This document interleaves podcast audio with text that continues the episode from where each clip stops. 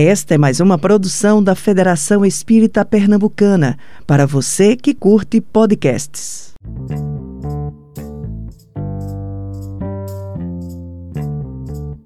Boa noite, boa noite.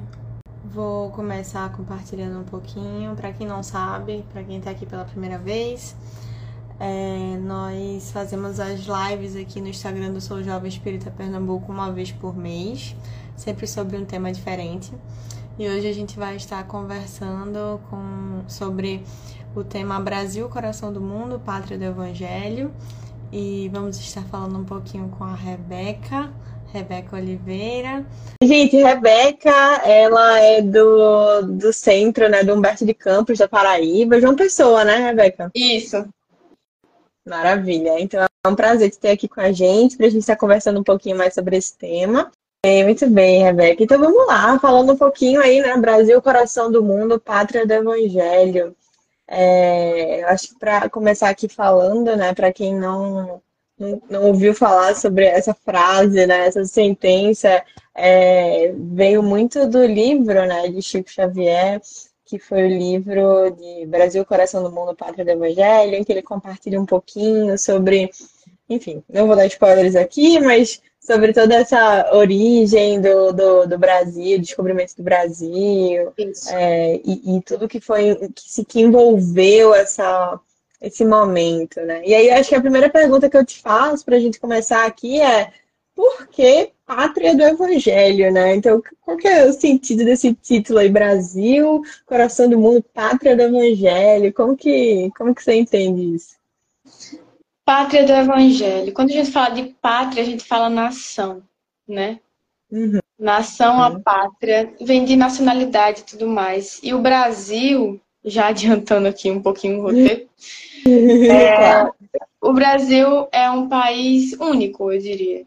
É um uhum. país misto, sabe? E quando ele fala pátria do Evangelho, é como se fosse a nação mesmo do Evangelho, o coração do Evangelho onde ele se propaga com maior facilidade, sabe? Uhum. Porque eu acho que nós, como brasileiros, a gente tem um, uma vivência muito diferente dos outros países, porque na maioria dos outros países eles são muito parecidos entre si, né? Já começa uhum. por aí. Nós somos totalmente diferentes uns dos outros e temos uhum. o nosso jeitinho de lidar com as situações que é só nosso. E eu acho que Verdade. O respeito fica em primeiro lugar aqui, pela diversidade, né? Quando um país ele tem uma só cara, digamos assim, né, falando mais da parte corporal, material, hum. é, acaba hum. que ele desenvolve vários preconceitos, né, em relação ao que é diferente, ao que é novo. Só que nós não, nós somos muito miscigenados, então tudo junto e misturado. Ah, e, e voltando para a pergunta, né? O que seria pátria do evangelho seria justamente a nação em que o evangelho se propaga com maior facilidade. Eu acho que seria isso. E o nome do livro já diz tudo, né? Sim. É Brasil, Brasil, Coração do Mundo, Pátria do Evangelho. E eu achei bem Perfeito. interessante você ter me convidado para esse tema, porque é justamente Humberto de Campos, né? O espírito dele. Que Sim. o irmão X, né? Uhum. Que ele é, com o auxílio de Chico Xavier, ele trouxe essa obra ao mundo. Então, falando sobre todo o contexto né, histórico, espiritual e tudo mais. Então, muito bacana mesmo. Sim, eu nem agradeci, né? Obrigada pelo convite de estar aqui. Imagina, a gente que agradece. Verdade. Gente, finalmente, né? A gente vem falando há alguns meses de, de, te, ter aqui com a gente. Finalmente, agora em novembro funcionou. Desde o né? Desde é... o Faz um tempinho mesmo. Que bom, que bom que funcionou. E muito legal, muito legal tua reflexão, né? Acho que quando a gente pensa em pátria, realmente é a nação do evangelho. E o Brasil, como muito bem colocado no título do livro, né? Brasil sendo esse coração do mundo, né? A nação que vai abraçar é, todas as outras, no sentido de sendo de fato a nação do evangelho. E aí eu acho que tu comentasse né, um pouquinho essa questão do Brasil ser uma nação que tem muita diversidade e, e, e que tem toda essa questão da miscigenação e tudo mais, mas uhum. por que Brasil, né? Por que será que a gente vê esse título, Brasil nesse título? É, a gente uhum. fala tanto de tantos países da Europa, tantos países desenvolvidos, Estados Unidos, é, própria China, enfim, países asiáticos, tantos países que estão à frente do Brasil em tantas coisas, quando a gente olha materialmente, intelectualmente falando, né?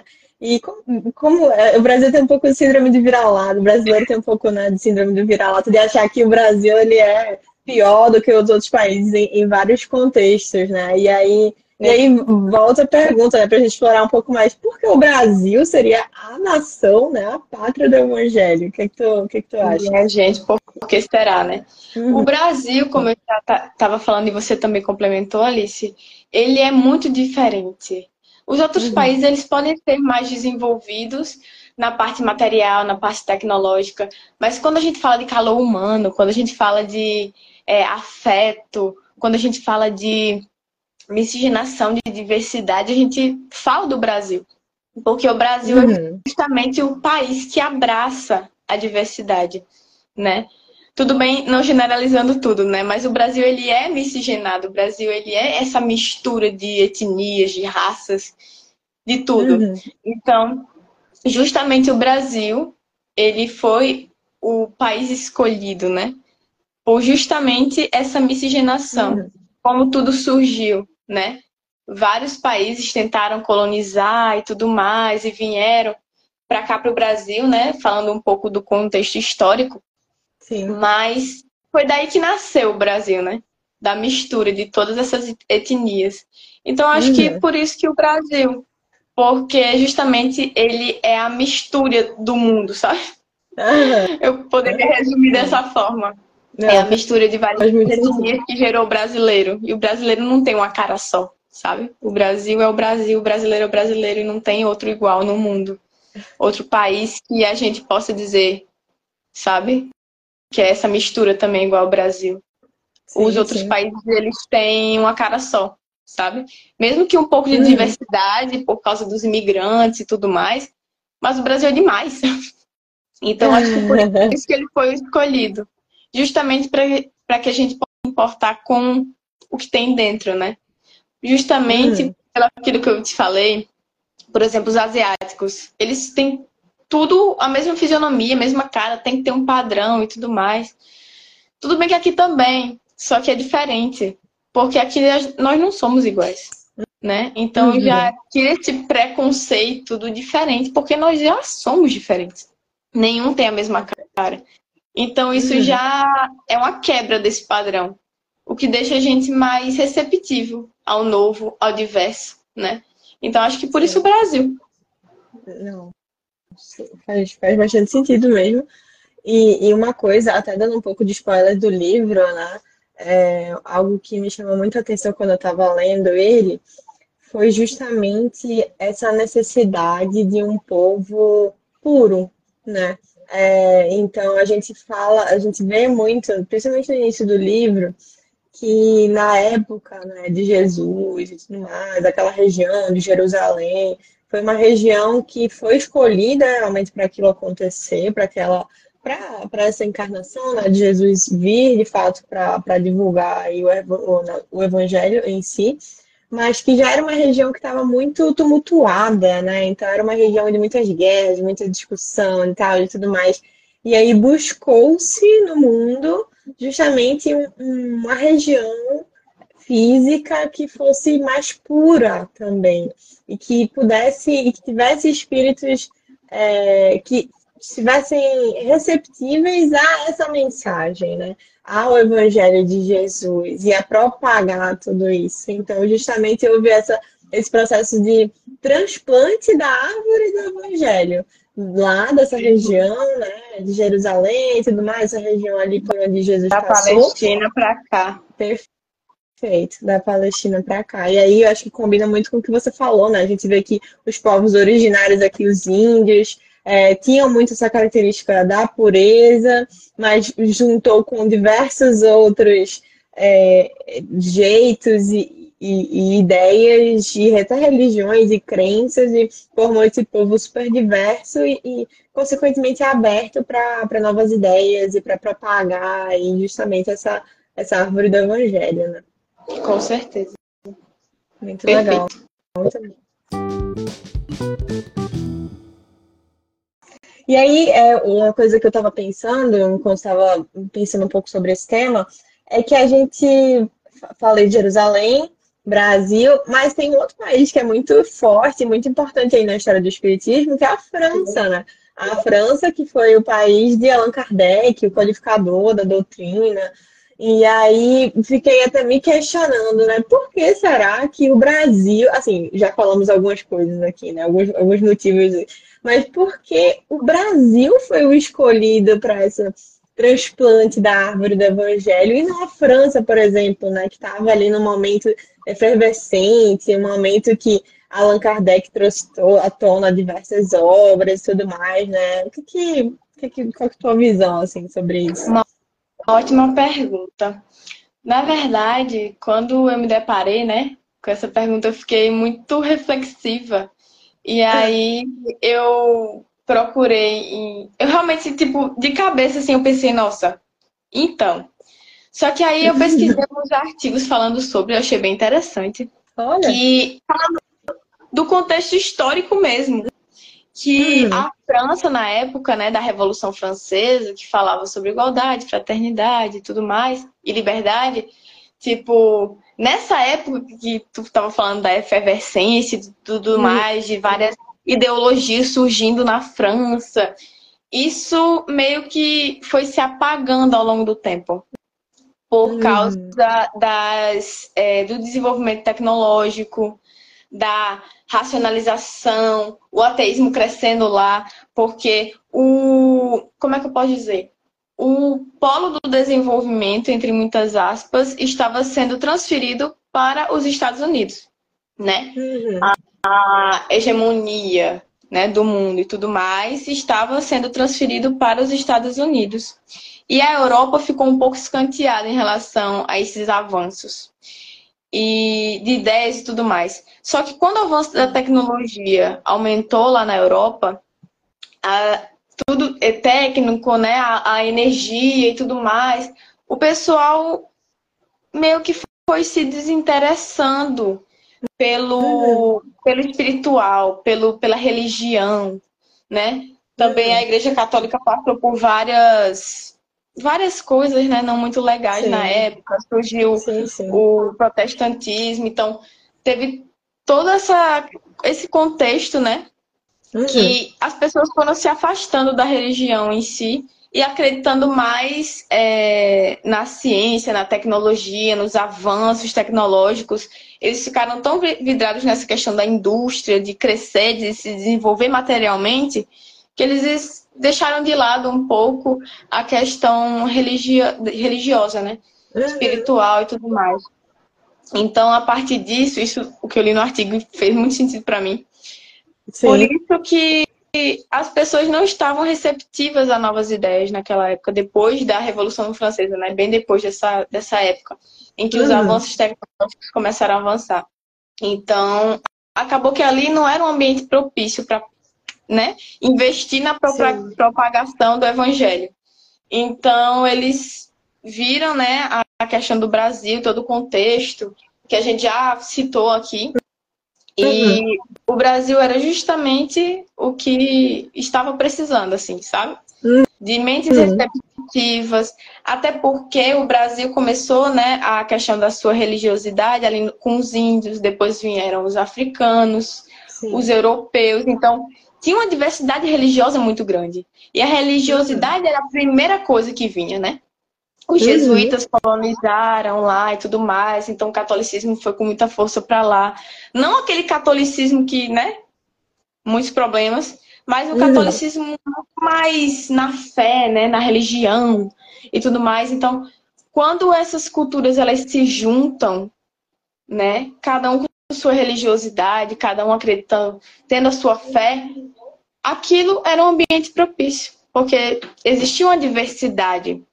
Ao longo dos anos existia uma diversidade muito grande de religiões é, questões também, inclusive a cultura afro-brasileira e as religiões afro-brasileiras também contribuíram bastante para, para que o espiritismo ele se propagasse, porque já são mentes abertas a isso, que acreditam nisso. Né?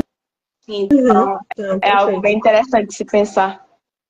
Não, com certeza. É, é muito interessante esse paralelo. É muito legal isso que tu trouxe, essas informações que tu fosse buscar nos artigos e tudo mais, desse contexto da França, né, na época. E a sensação que eu tenho é que a França, na época, por todo o contexto da Revolução Francesa, Iluminismo e tudo mais, é, é, foi um país que serviu para aquele propósito da codificação. Naquele momento naquele momento, exatamente, mas que acabou se perdendo em outros aspectos um pouco mais para frente, de, de, forma que não, não fosse propício, de fato, esse transplante da árvore do evangelho para aquela nação. E, e, eu acredito que foi até necessário esse cientificismo, de certa forma, na época. E o próprio Allan Kardec tinha esse perfil, muito, era Com cientista. Certeza. É, então, foi muito, foi muito, teve o seu papel, né? Acho que foi muito importante naquele momento, mas de fato deixa de ter todas essas outras características que você já mencionou aí, que o Brasil traz como um país único é, nesse sentido. E aí, eu, eu, trago até uma outra pergunta, acho que a gente até já pincelou um pouco sobre isso, né? Uhum. No livro, ele fala um, aspectos históricos muito interessantes, inclusive indico ele super, principalmente para quem está estudando sobre a história do Brasil pela primeira vez, então até na, em sala de aula, na, na evangelização da juventude, a gente fala muito sobre esse livro, porque é muito interessante fazer um paralelo da história do Brasil que a gente estuda em sala de aula e da história do Brasil que esse livro nos traz. E aí eu, eu levanto a pergunta, né? O descobrimento do Brasil, a gente pode dizer que foi por acaso? Eu já começo que o por acaso tem, eh, nós como espíritas a gente tem a certeza de que nada acontece por acaso, né? Uhum. Então a gente compartilha dessa ideia e realmente nada acontece por acaso. O descobrimento, né, entre muitas aspas, dos europeus né, que descobriram, entre muitas aspas, o Brasil, não foi por acaso. Porque já aqui já havia né, a população indígena que dominou essa área. E ela tinha suas culturas, sua religiosidade e tudo mais. Então, outras nações peregrinando né, nos seus navios e tudo mais descobriram essa nova terra, né? E, uhum. Então, é, houve essa miscigenação e não só, não foi só um país, né? Tipo, não foi só Portugal que colonizou aqui. A Holanda Sim. veio para cá, a França, muitos outros. Então, os africanos, infelizmente, vieram para cá escravizados. Só que é uma nova etnia, né? Uma nova raça. Então, todos humanos, né? Mas, um, mas trejeitos diferentes, cores diferentes, sabe? A diversidade tomou conta do Brasil de um jeito que ele se transformou no que é hoje. Então, se uhum. isso não tivesse acontecido, né, dessa forma, desse jeito, o nosso país não seria como ele é hoje. Diverso, Sim. diversificado, né, com tantas cores, com tanta mistura, alto, baixo, gordo, magro, todas as formas, de todos os jeitos e também com essa com esse calor humano que nós temos, né? Uhum. Muitas pessoas viajam para fora, eu ainda não tive essa oportunidade, mas muitos viajam para fora do país e percebem a frieza, uma certa uhum. frieza das pessoas dos outros países, né? E nós não. Nós conhecemos, já abraçamos, oi, tudo bom, não sei o quê, uhum. já, já fala da vida do outro, enquanto os outros países, eles têm uma cultura totalmente diferente da nossa, né? Que é mais Sim. fria, mais... O pessoal é pessoal, o trabalho é trabalho, tem todo um bloqueio né? Já nós não. Então, eu acho que isso facilitou muito, né? A sim, questão sim, do Brasil ser, ser justamente essa pátria amada, maravilhosa e de tanta diversidade como é o nosso país, né? Porque eu acho muito bonito o país. Cada região com sua cultura, com sua comida diversificada, sabe? Mas uhum. todos carregam a mesma coisa que todo estrangeiro fala quando vem para cá que é justamente. É... Obrigada, irmã. Minha irmã batendo palminha pra mim. É... Obrigada, Gabi. Então, é isso, sabe? Essa, esse calor humano, essa diversidade. Eu já falei tantas vezes isso, mas é maravilhoso como o nosso país é, ele misto, sabe? Sim, Oi, não, com certeza. Uhum. Inclusive, é, esse, esse ponto que você comentou das diferentes regiões e temos diferentes características, não é por acaso que o Brasil tem o, o tamanho que tem, né? Então, como você falou, a palavra por acaso não existe não aqui no nosso, nosso vocabulário espírita. Então, a gente sabe que ali né, na descoberta do Brasil, quando os portugueses achavam que estavam descobrindo, chegando na verdade ali na Ásia, né, é, para trocar na África, para o lado de lá do mundo, né, para trocar as especiarias e tudo mais, e acabaram parando aqui. Os ventos não sopraram aleatoriamente para que eles caíssem aqui. Mesma, da mesma forma que o Brasil, que teve diversas conflitos separatistas, por exemplo, é, no período do seu descobrimento, mas Ele permaneceu, permaneceu na sua unidade, né? Então, é o maior país da América Latina, né? E diferente de diversos outros que estão do nosso ladinho ali compondo, que poderiam ter puxado um pedacinho do Brasil, e isso não aconteceu. E a gente sabe que isso não é por acaso também, né? Então, não é por acaso a agregação de todos os estados por mais diferentes que eles sejam, por mais diversos que eles sejam. Então, Com todos certeza. juntos têm o seu objetivo aí para compor essa nação é, que, que é de fato a pátria do Evangelho. Né? Então, queria trazer essa, esse ponto também. E, e aí, Rebeca, acho que para a gente estar tá caminhando já para o nosso encerramento, já passaram quase 30 minutos aqui Uh, passa super rápido, a gente nunca percebe. Gente, passou Mas... muito rápido. Eu fui até olhar aqui a hora. Tá vendo? É porque teve, né, problemas técnicos no início e tudo mais. Mas eu tenho mais uma perguntinha pra gente fechar aí com chave de ouro. Que é, já que a gente tem esse título, né, tão, desse livro tão, tão fundamental e tão relevante aí na nossa biblioteca espírita, né, em Brasil, Coração do Mundo, Pátria do Evangelho, Queria te perguntar, a gente está de fato no caminho para ser a pátria do Evangelho? E se, se sim, por quê? Qual é? Se não, o que, é que a gente pode fazer? Isso é uma pergunta maravilhosa.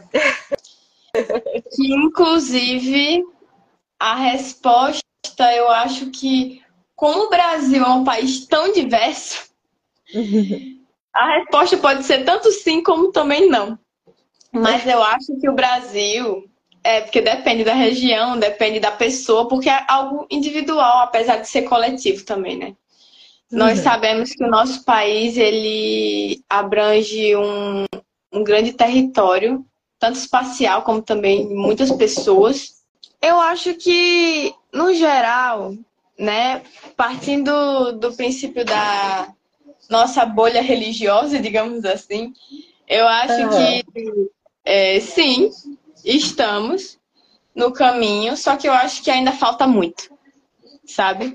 Eu acho uhum. que a gente tem muito potencial, muita capacidade, temos as ferramentas, temos as inspirações, né, para fazer vários uhum. projetos, para realmente mudar o mundo, né? Fazendo trabalho uhum. de formiguinha, só que o trabalho de formiguinha ele vai aumentando, né, a partir dos adeptos. Não só do hum. pessoal espírita, mas também do pessoal católico, evangélico. Todo mundo que é cristão, né, que acredita no ser, né, que é Deus. Eu uhum. acho que a gente tá no caminho certo em relação a isso, em relação a pensar no mundo melhor. Eu acho que hoje a gente se importa mais com o nosso planeta, né? Pelo menos muitos projetos surgiram, né, ao longo dessa desde 2000 para cá, né? A gente vem uhum. falando sobre a questão climática, vem falando sobre vários assuntos morais também, né? Então eu acho que, em resumo, nós estamos sim, né? Crescendo e para um dia chegar a ser realmente o coração do mundo, pátria do evangelho. Porque nós sim. temos diversidade, nós temos o respeito para com essa diversidade É, não generalizando, né? Porque nós sabemos que ninguém é perfeito uhum. e nós temos muitas pessoas ainda ignorantes em relação a muitos assuntos, mas eu acho que a maior parte delas respeita e eu acho que isso precisa melhorar, com certeza. Porque potencial, capacidade, instrumentos, nós temos para isso. Falta mesmo orientação, educação, né? Para que isso possa se concretizar algum dia. Mas eu acho que cada um, se cada um fizer sua parte, né? Como cristão, nós conseguimos chegar, com certeza. Maravilha. Não, é isso mesmo. E acho que vale a gente sempre lembrar né, que a gente está vivendo é, num mundo de provas e expiações em caminho de um mundo de regeneração. E a evolução, ela é constante, ela não para. A gente pode pensar, né, a gente pode ter a sensação de que ah, o mundo está piorando, está tendo mais isso, mais aquilo e tal, as pessoas estão mais afastadas de Jesus e tudo mais mas é, às vezes é muito mais uma falsa sensação pela, pelas notícias, pelas mídias, as redes sociais e tudo mais. Mas a gente sabe que o progresso, ele é inevitável. O progresso do planeta e o progresso de nós como espíritos. Uhum. Então, de fato, como você bem colocou, né? Estamos no caminho. E o caminho, o, o que importa é que estamos no caminho do progresso, progredindo para ser, de fato, essa nação, é, essa pátria do evangelho. Acho que uma, uma outra um outro exemplo disso, outro ponto, é justamente a quantidade de, de pessoas adeptas ao movimento espírita né, no Brasil, que é a maior quantidade de pessoas, é, de espíritos do mundo, de todos os países, estão aqui estou aqui no Brasil, né? Então, de fato, alguma coisa tem por aqui. Foi. alguma coisa diferente, né? E a gente tem diversos exemplos, diversas é, é, acervo literário, então com certeza estamos aí num caminho que não tem volta, só só no sentido de ascensão e de, de continuar aí na lei do progresso. Com certeza. Inclusive, Chico Xavier, né, um dos grandes personagens, Sim. assim, personificações é, que fazem com que o Brasil seja tão, né, é importante nesse, no contexto espírita né? Sim, na divulgação da nossa doutrina. E uma última informação é que eu vi nesse artigo que a, a doutrina espírita no Brasil é a religião que mais cresce. Né? No, no mundo inteiro, o, o espiritismo ele cresce muito mais no Brasil, ele tem mais adeptos no Brasil. No ano que eu li o artigo, não sei se é atual, certo? Uhum. 3,8 milhões de adeptos, segundo o IBGE de 2010. Caramba, olha aí. Então, 2010. É Hoje em dia, né?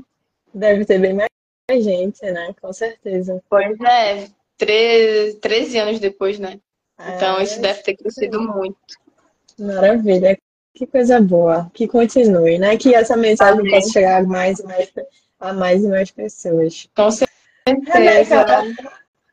chegamos aqui, nosso tempo, para a gente não passar também. Eu sei que esse assunto dá para a gente render bastante, mas a gente tem que é, encerrando com gostinho de quero mais. Eu espero que o pessoal aqui que está acompanhando possa ter ficado inspirado aí, com a vontade de estar tá devorando essa obra tão, tão gostosa de ler, né, com tantos ensinamentos e tantos conhecimentos.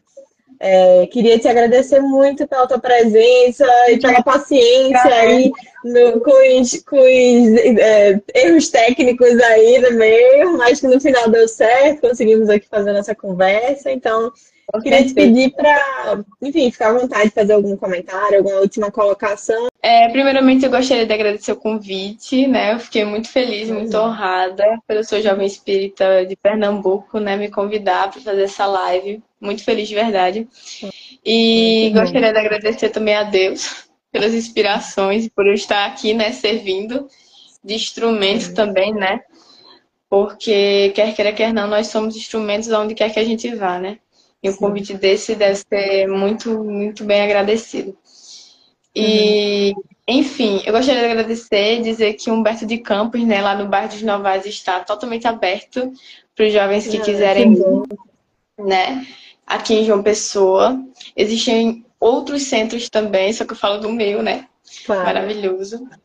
E, e, é isso. Estamos abertos, né? O domingo. A juventude lá é no domingo, às 5 horas da tarde. Sintam-se convidados aí, quem, é, quem for de uma pessoa, certo? Muito é bem. o Centro Espírito Humberto de Campos. E é isso.